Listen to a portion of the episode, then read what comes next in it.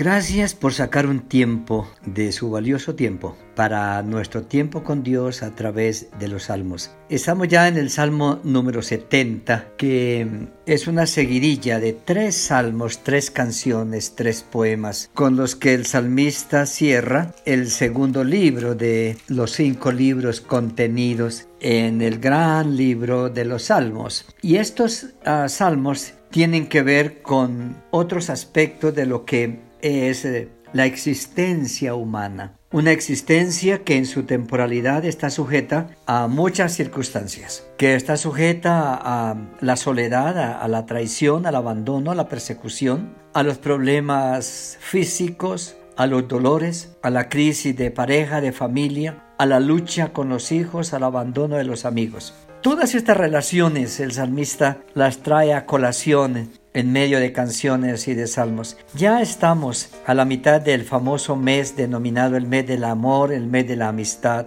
Y de alguna manera es bonito uh, poderlo tener en el sentido de que aunque todo el tiempo somos llamados al amor y a la amistad, eh, se nos da una oportunidad en un mes de en algún día, en alguna semana, en algún momento, poder reflexionar realmente lo que es la bendición de las buenas relaciones. Y es recordar lo que somos nosotros, cómo Dios nos ha enseñado a amarnos nosotros con el amor con que Él nos amó, con un amor profundo, con un amor serio, importante, que nos lleve a cuidar la vida, a protegerla, a proyectarla. Partiendo de esa base, entonces se desprende una serie de relaciones en que implican nuestra misma vida y, somos llamados a ponerle la vida a cada una de esas relaciones. Por eso dependiendo de la manera como nosotros nos amemos, nos cuidemos, nos respetemos, nos protejamos, ese es un determinante que se extenderá en las áreas de relación empezando en nuestra familia, con los cercanos, con los que amamos, con los que vivimos, con los que compartimos diariamente, porque así como nosotros queremos lo mejor para nosotros, eso va llegando a los nuestros. Sin notarlo mucho, nos damos cuenta cómo vamos amando, cómo vamos cuidando, cómo vamos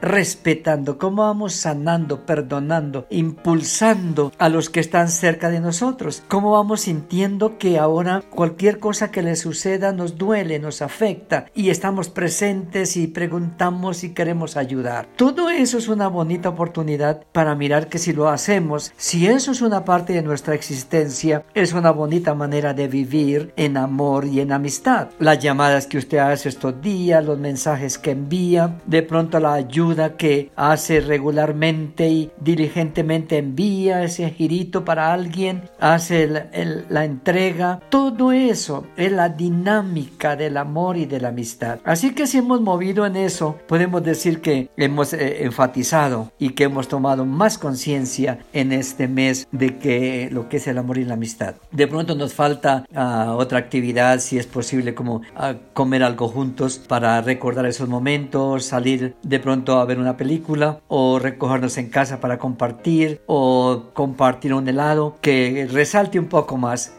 todo lo que hemos hecho, pero si nos movemos en esa dinámica de querer, de ayudar, de servir, podemos darnos por bien servidos de que venimos cumpliendo y alegrándonos y celebrando amor y amistad. Como dijimos, el Salmo 70, 71 y 72 son salmos que encierran muchos aspectos y principios de la vida. El 70 ah, es un salmo que te habla de permanentemente necesitamos que Dios haga algo en nosotros. A veces nos sorprendemos al, al mirar que sabemos pedir mucho, pero realmente el Señor nos dio la bendición de poderlo hacer. El Señor nos enseñó a pedir, pedir y se os dará, buscad hallaréis. Entonces, ah, a veces nos exageramos y decimos tanta pedidera, pero gracias al Señor por darnos esa oportunidad y escucharnos. Y en cualquier momento es una buena disciplina. Señor, me pasa esto. Hoy amanecí triste. Señor, tengo desánimo. Lo que estaba haciendo hoy, que lo quería hacer de la mejor manera, me salió todo lo contrario. Salí de mi casa esperanzado, seguro y